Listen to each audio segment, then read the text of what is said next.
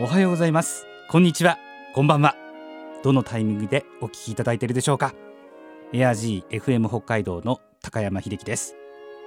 このポッドキャストは北海道の FM ラジオ局エア G で毎週日曜日午前6時から放送中の朝倉という番組のスピンオフ番組としてお届けします。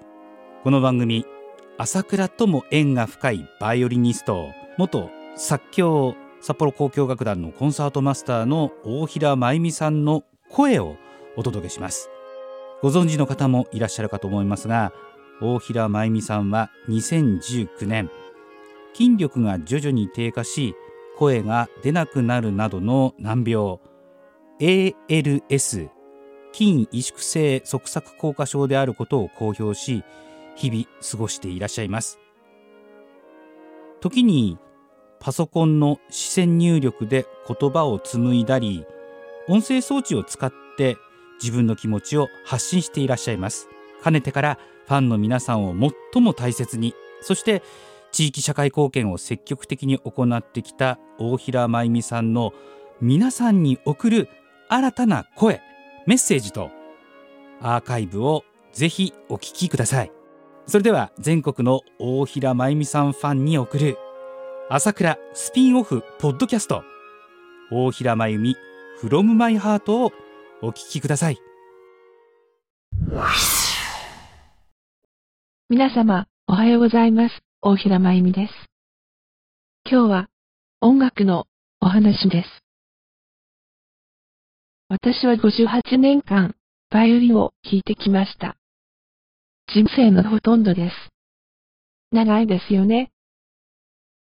続けてくることができたのは音楽の力を信じてきたからです音楽には二つの大きな力があると思います。その一つは物理的な力です。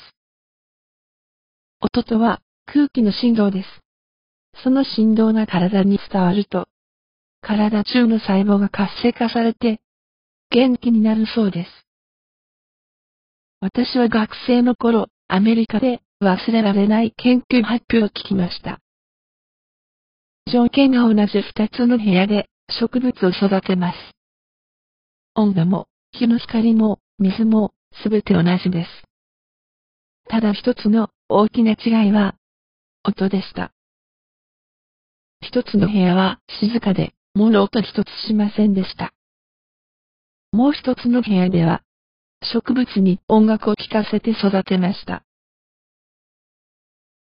この実験の結果は、皆さんがご想像になっている通りだと思いますが、その違いがあまりにも大きくて、話題を呼びました。音大生だった私にとって背中を強く押してもらった出来事でした。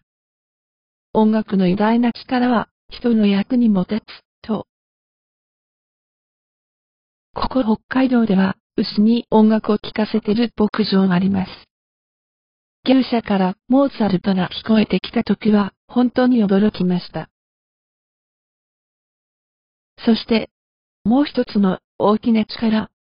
それは人生の思い出とつながることです。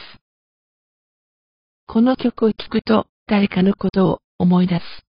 あるいは一緒に映画を見た人のことを思い出す。小学校の校歌も懐かしい顔が浮かんできますね。これは、私たちが歩んできた、人生の足跡です。日本には宝物のような文部省唱歌があります。私の父は晩年にアルツハイマー病を患いました。好きだったバッハには興味を示さなくなった父。でも、春のおわは私のバイオリンと一緒に口ずさんでくれました。私にとって大切な思い出となっています。皆さんも大切な方と音楽の思い出をたくさん作ってくださいね。いつも心に音楽を。大平真由美でした。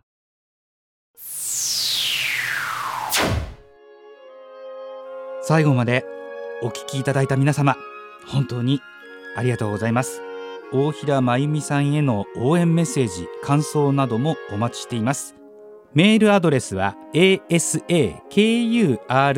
アットマーク air-g.co.jp 朝倉アットマーク air-g.co.jp ですまたは AirG のホームページに行っていただくと入力フォームがありますのでそちらからもメッセージを送ることができます。ぜひ次回の配信もお聞きください。